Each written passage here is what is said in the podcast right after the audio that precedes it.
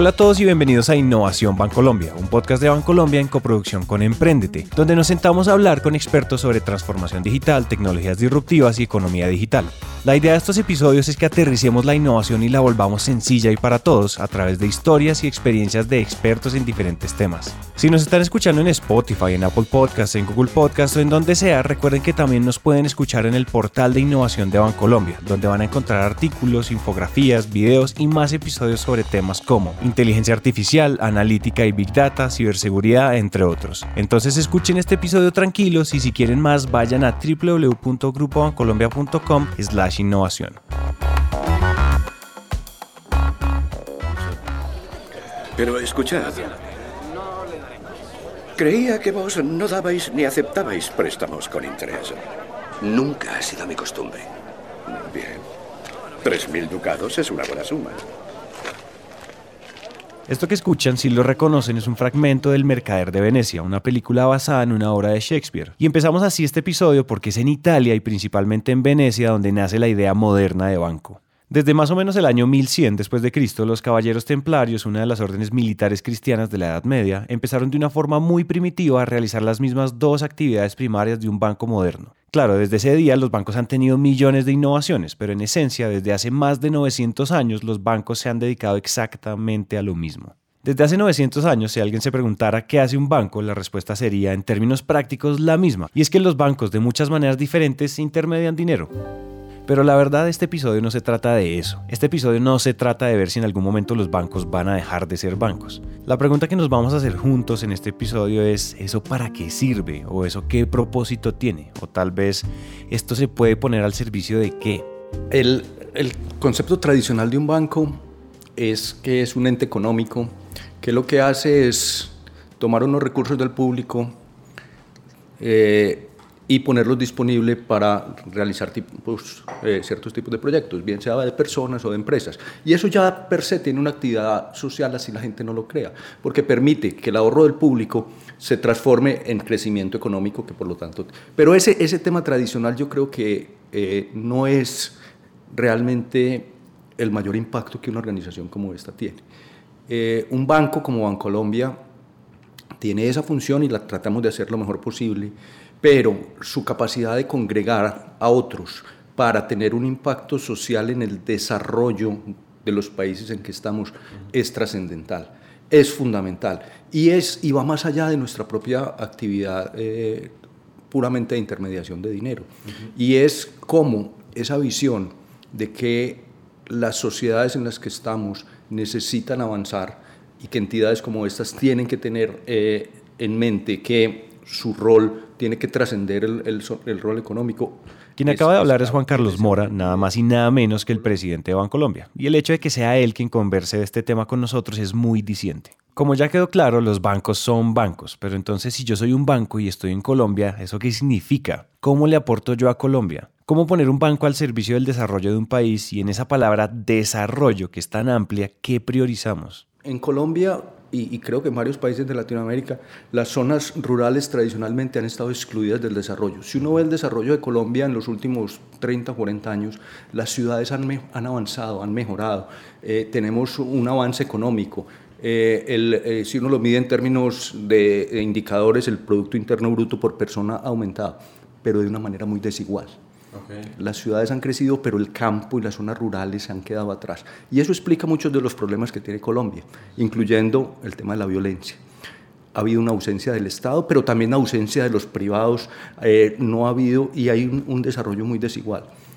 Yo creo que ahí las entidades como en Colombia tienen un rol fundamental que, que jugar en cómo llevar desarrollo a estas zonas rurales.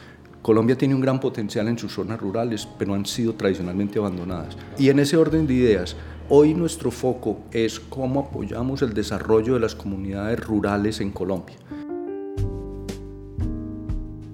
Es en el campo colombiano donde residen los retos más grandes que tiene este país. De las 11 millones de personas que viven en la Colombia rural, 7 millones son pobres, alrededor del 60% no tiene acceso a agua potable y para rematar, la violencia en Colombia ha ocurrido principalmente pues en el campo. Hoy entonces queremos contarles la historia de cómo Bancolombia siendo un banco quiere ser parte de esta historia y para eso quisiéramos presentarles a Lina. Yo soy Lina María Montoya, actualmente soy la gerente de Impacto e Innovación Social, directora de la Fundación Bancolombia, apasionada por el mundo financiero y cómo generamos impacto en el mundo. Lina entró a Bancolombia en el 2005 y después de trabajar en varias áreas llegó a la fundación hace más o menos tres años. Cuando pues, yo llegué pues, a la fundación me tocó un, un proceso muy especial y fue hacer una planeación Juan Carlos estaba recién llegado también de presidente y copresidente del banco, es presidente de la fundación, que este año estamos cumpliendo 50 años, eso es una institución. Y, y, me acuerdo que ahí, en esa planeación con el consejo directivo, del cual hay cuatro externos, que me parece que es espectacular porque es también esta una visión distinta, y, y, y el consejo coincide en que la fundación debía tener, pues basarse esa planeación en cuatro pilares. Y uno de ellos era que tenía que alinearse con el banco. Cuando Bancolombia decide ser el banco del agro, también decidió volcar todos sus esfuerzos también de impacto social y a través de la fundación como vehículo de impacto apoyar el campo colombiano. Digamos que ahí tenemos una gran aspiración y es que el campo solo más atractivo que las ciudades. Casi que uno podría decir que que ojalá lo logremos el día que todo el mundo diga, no, ya no quiero estar en la ciudad, yo me quiero ir para el campo porque, porque allá hay desarrollo, porque hay innovación, porque, porque puedo tener una mejor vida que incluso en las ciudades.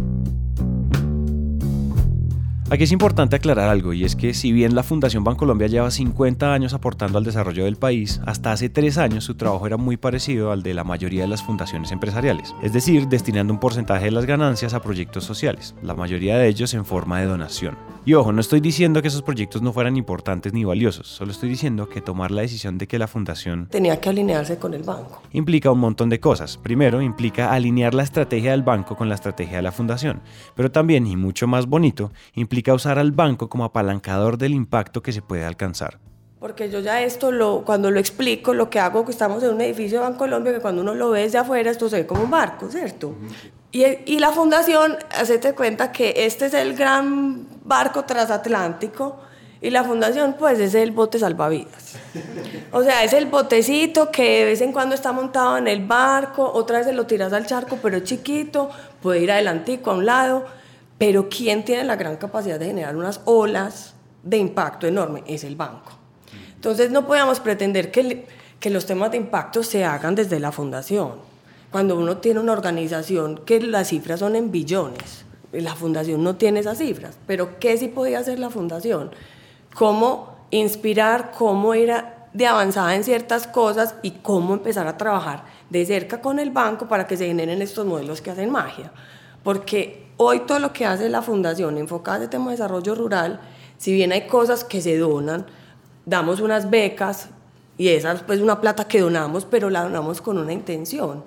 Reenfocamos todos nuestros programas para trabajar para esos jóvenes de la ruralidad que lleguen y tengan oportunidades reales en modelos que también estamos gestando de lado con el banco. Si la misión de la fundación es, en términos muy generales, impacto social, pues no integrar al banco en su estrategia es como tener una retroexcavadora en el garaje y hacer huecos con una pala. Es no aprovechar todas mis capacidades al servicio de mi propósito. Entonces, si yo me pregunto qué significa usar al banco como vehículo de impacto, pues la respuesta más obvia es, claro, pues financiemos proyectos productivos. Pero no es tan fácil. Una de las primeras cosas que aprendieron es que si queremos que financiar estos proyectos logre traer desarrollo y lo haga viable, el banco no puede solo hay una compañía que tiene una necesidad clara, es decir, parte del mercado y de una necesidad económica, porque para nosotros la sostenibilidad parte de que haya una, una razonabilidad económica y un éxito económico, es lo que lo hace sostenible. Esto no se trata de, de, asistencialismo, que tiene un papel, pero no es lo que nosotros buscamos. Nosotros buscamos modelos económicos sostenibles de desarrollo. Entonces, una compañía que tiene una necesidad clara. Y en este ejemplo, compañía de empaques, necesitaba FIC. Se nos acerca un cliente hace más o menos esos tres años, eh, que es compañía de empaques, dice, quiero trabajar con mi cadena de valor, yo necesito poder tener más proveeduría de FIC. El FIC es un producto natural, eh, muy particular en el mundo, no se produce en muchas partes, pero es un cultivo que, eh, o no era un cultivo realmente, era una, una planta que los campesinos ponían en los cercos de sus eh, parcelas y que tenían un cultivo principal o una actividad principal en él. Y de ahí cultivaban como un, como un subproducto. Cuando aparece esta necesidad de FIQUE, que además es exportado a, unas compañías en España que lo, valoran muchísimo, pero el problema de la compañía de empaques era que no había suficiente producción y el problema de los campesinos es que no tenían quien realmente les ayudara a entender y a cultivar de manera eficiente el FIQUE. Cuando se unen esas tres puntas, una necesidad internacional de un producto ecológico, natural, eh, muy demandado, con buen producto, una compañía que lo puede producir, lo puede transformar y tiene el conocimiento, y un campesino que tiene una necesidad en, una, en unas regiones de Antioquia, de Amalfia, afectada por la violencia, con no mucha actividad, una actividad minera compleja, eh, y, un, y logramos como Bancolombia unir esa cadena y ser los articuladores y proveer el dinero, se produce una magia una magia y es que eso se integra. El cultivo recibe asistencia técnica, el cultivador conocimiento, capacidad de producción y un mercado, un comprador que le garantiza el precio, que no está al vaivén de que suba y baje, sino que tiene alguien que le dice yo le compro, pero le ayuda a producir bien, de manera eficiente, de manera clara. Y cuando esas tres puntas se unen mágicamente y aparece un dinero que financia esa actividad y nosotros lo probemos como actividad bancaria, pero que ayudamos a articular, se produce una magia y ese cultivo, que era un cultivo que era un subproducto, se vuelve un producto principal y hoy hay más de 800 hectáreas cultivadas y es un producto demandado y es el principal generador de, empleo de la región y empieza a haber una transformación social detrás de todo este producto.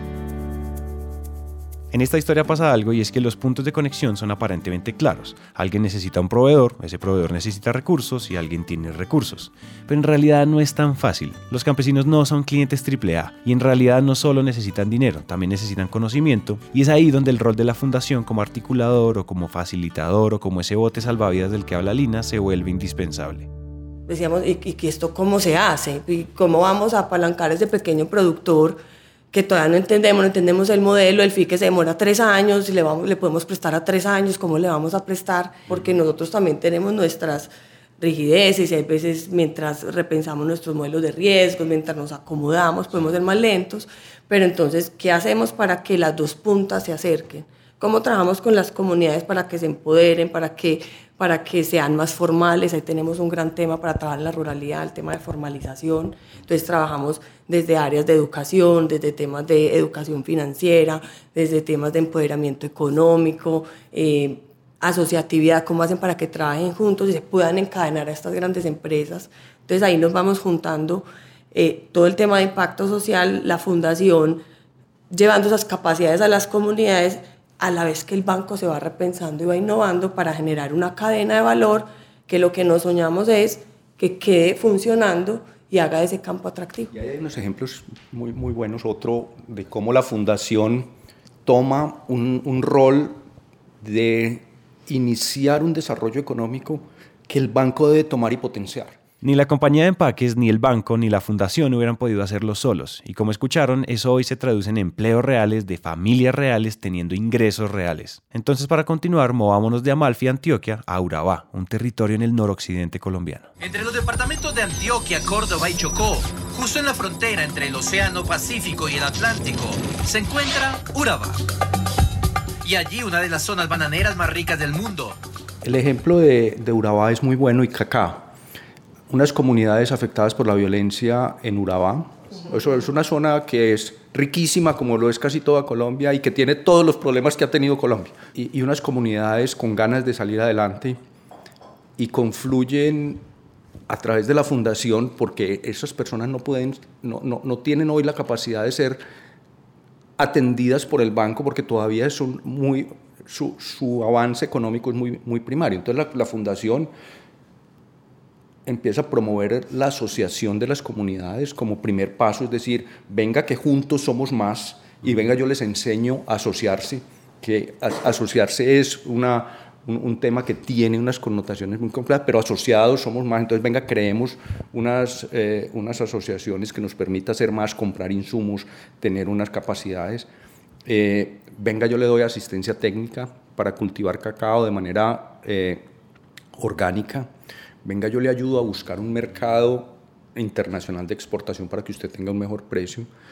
Eh, y eso la fundación lo apoya, para que esta actividad empiece a crecer y en el momento en que ya es lo suficientemente fuerte, que, que, este niño ya tiene la capacidad de, se le entrega al banco y el banco ya con su capacidad lo acompaña para su desarrollo. Entonces el modelo tiene la virtud de empezar desde cero, es decir, unas familias en Urabá abandonadas de todo, ayudarles a asociarse, enseñarles a cultivar orgánico, cómo se les va creando un mercado, cómo se les da una asistencia. Y una de las empresas con las que nos fuimos para Urabá es una empresa B que se llama Fruandes y, y hemos trabajado muy bien con ellas. ¿Por qué? Porque desde su ADN tienen que quieren ser unas empresas rentables para que su, su impacto perdure en el tiempo. Eh, y le dijimos, ¿por qué no vamos a explorar Urabá? Estamos empezando a trabajar, vamos a explorar Urabá. Y lo que decía Juan, son familias que ya tenían cultivos orgánicos, pero porque no tenían cómo echarle químico. Entonces de ahí vimos, en vez de un problema, vimos una oportunidad. Pues prácticamente el cultivo ya estaba orgánico, lo que había que hacer era una asistencia técnica para llevarlos a la certificación, para que aprendan cómo manejar, pero eso sí, también recompensarles el precio del orgánico, porque lo que encontraban en la zona era que si tú sacabas un producto orgánico, pues te dan una sobreprima de 200 pesos. Eso no les justificaba llevar la trazabilidad, la, eh, la certificación y demás. Hoy nosotros en Urabá logramos certificar 192 hectáreas de cacao orgánico, cuando en Colombia, en todo el territorio colombiano, solo había certificadas 85 de cacao orgánico. Uno dice, pues para las miles de hectáreas que hay en Colombia, pues probablemente la escala se ve pequeña, pero esto genera un, un modelo demostrativo, y es decir, sí se puede. Sí se puede, entonces las familias empiezan a tener confianza y ya hay otras que se acercan y dicen, yo también quiero, yo también quiero aprender, yo también quiero sembrar orgánico, yo estoy viendo las bondades del orgánico, porque entonces no me enfermo, porque no uso químicos, porque mi producto puede tener un, un mejor mercado. Entonces ahí es donde vamos generando todas esas dinámicas y encontramos aliados espectaculares para trabajar. Es la actividad bancaria. El core bancario no se pierde. No se pierde, pero se hace de una manera distinta. Es integrando, es no es, no es ir a prestarle al productor uno, dos o tres millones de pesos para que cultive y vea a ver qué hace, porque le hacemos un daño. Ese, ese cultivador está a merced del mercado, de la calidad, del precio y probablemente va a tener dificultades para pagar y va a tener un problema con el banco y va a estar y va a estar, se le va a cerrar el crédito. Si nosotros logramos integrarlo y mirarlo de una manera eh, completa, lo que se produce es un, un milagro, un milagro, un milagro productivo la historia de Urabá es especial porque confluyen muchas cosas. Primero, y esto ya lo hemos hablado antes, esta historia no la estaríamos contando si cada parte hubiera trabajado sola. Primero llega la fundación y hace esas cosas que sí pueden estar en su core como fundación, y después no solo llega el banco, sino también, de nuevo, una empresa a ser parte del equipo. La empresa ancla en Urabá es Fruandes, una empresa B. ¿Qué pasaría si las empresas no buscaran ser las mejores del mundo, sino las mejores para el mundo? Esta es una de las propuestas de las empresas B. En el mundo hay más de 1.600 empresas B distribuidas en 47 países. En un sentido muy amplio, las empresas B son empresas que usan el poder del mercado para dar soluciones a problemas sociales y ambientales. Es decir, son empresas que obviamente quieren ser rentables, pero que en ese camino quieren cumplir una misión. Son empresas con una voluntad manifiesta de generar soluciones. Son aliadas poderosísimas para lograr cosas como las que se están logrando en Urabá. Obviamente para Fruandes es estratégico fortalecer productores de cacao orgánico, pero cuando de forma comprometida y sincera su misión también es el desarrollo social de estas comunidades, las cosas fluyen. El objetivo común es más grande y entonces esa magia de la que han hablado Lina y Juan Carlos ocurre con mucha facilidad. La fundación es entonces un habilitador. Ella no llega a ningún lado para quedarse. Ella llega, establece unas condiciones y sigue sembrando en otros lugares. Eh, todo esto lo encadenamos porque como fundación, como este vehículo chiquito del bote salvavidas, como a veces lo menciono, necesitamos tener una estrategia de salida. Y nuestra estrategia de salida es cuando esas comunidades donde trabajamos queden encadenadas al banco desde su, desde su quehacer o con un cliente. Entonces, por ejemplo, volvamos al ejemplo de compañía de empaques. Cuando estas comunidades con las que trabajamos ya quedaron en el modelo, ya están financiadas, ya están fortalecidas, están vendiendo, es una cadena, la fundación dice, me puedo salir, me voy al siguiente modelo, termino mi impacto de otra manera. Y este, y este ejemplo particular tiene una cosa muy bonita que a mí me encanta, y es que en, la, lo de las becas y el estudio que mencionaba Lina, nosotros apoyamos eh, muchachos para que estudien en Utopía, ingeniería agronómica. Y el, el, asistente técnico del cacao en Urabá es un muchacho graduado en, en Utopía, eh, proveniente de una zona de violencia en el, del Putumayo, en la hormiga Putumayo, eh, experto en cacao que está en Urabá, después de haber sido, digamos, becado por Bancolombia y ser ingeniero agronómico, ayudando a estas comunidades a cómo cultivar su cacao y cómo producirlo. Entonces ustedes ven, es un modelo que, otra vez, hace milagros. Eh, y nosotros queremos replicar esto de manera que sea realmente un impacto social. Estamos avanzando, apenas estamos empezando a mover la rueda, pero esto tiene que tomar una tracción y tiene que ir a 100 kilómetros por hora para poder generar el desarrollo que queremos. Con todo esto se materializa uno de los mensajes más poderosos que queríamos sembrar hoy, y es que el impacto potencial de una empresa va incluso más allá de su core. El impacto potencial de Bancolombia va más allá de la intermediación de dinero que dinamiza la economía, y está más atado a su capacidad de convocar. ¿Qué tenemos? Más de 22 mil empleados, que ahí hay un conocimiento enorme. Tenemos más de 11, 12 millones de clientes, pero ¿qué son esos clientes? ¿Qué hacen esos clientes? Entonces, una cadena de proveedores enorme y, mucho, y muchos aliados. Entonces, ¿qué puede hacer Bancolombia? Y uno de sus grandes activos es que inspira confianza. Entonces, tenemos un propósito de trabajar por ese campo, por hacerlo rentable, por hacerlo sostenible. Entonces, invitamos a esos otros aliados que nos acompañen. Bancolombia es grande, tiene ese impacto, pero realmente su gran poder no es ese, es convocar, es traer a otros, es sumar, es, conectar y es como convocamos a otros a que se hagan conscientes de ese propósito social, lo incorporen y lo promuevan en la sociedad. Eso, eso nos hace sentir muy orgullosos de cómo hemos logrado que empresas pequeñas y medianas sean conscientes y deliberadamente manifiesten su propósito social como empresas que producen desarrollo. Entonces, reinventar ser banco es salirnos un poco de ese rol únicamente de yo capto dinero y lo intermedio y lo presto y ya no más, sino que me involucro directamente para que las partes se unan. Y además le, uno, le, incluyo tecnología y le incluyo diferentes formas de, ser, de, de, acercarme a esos clientes y ahí es donde se produce ese escalamiento de el reinventar ser banco está un espectáculo.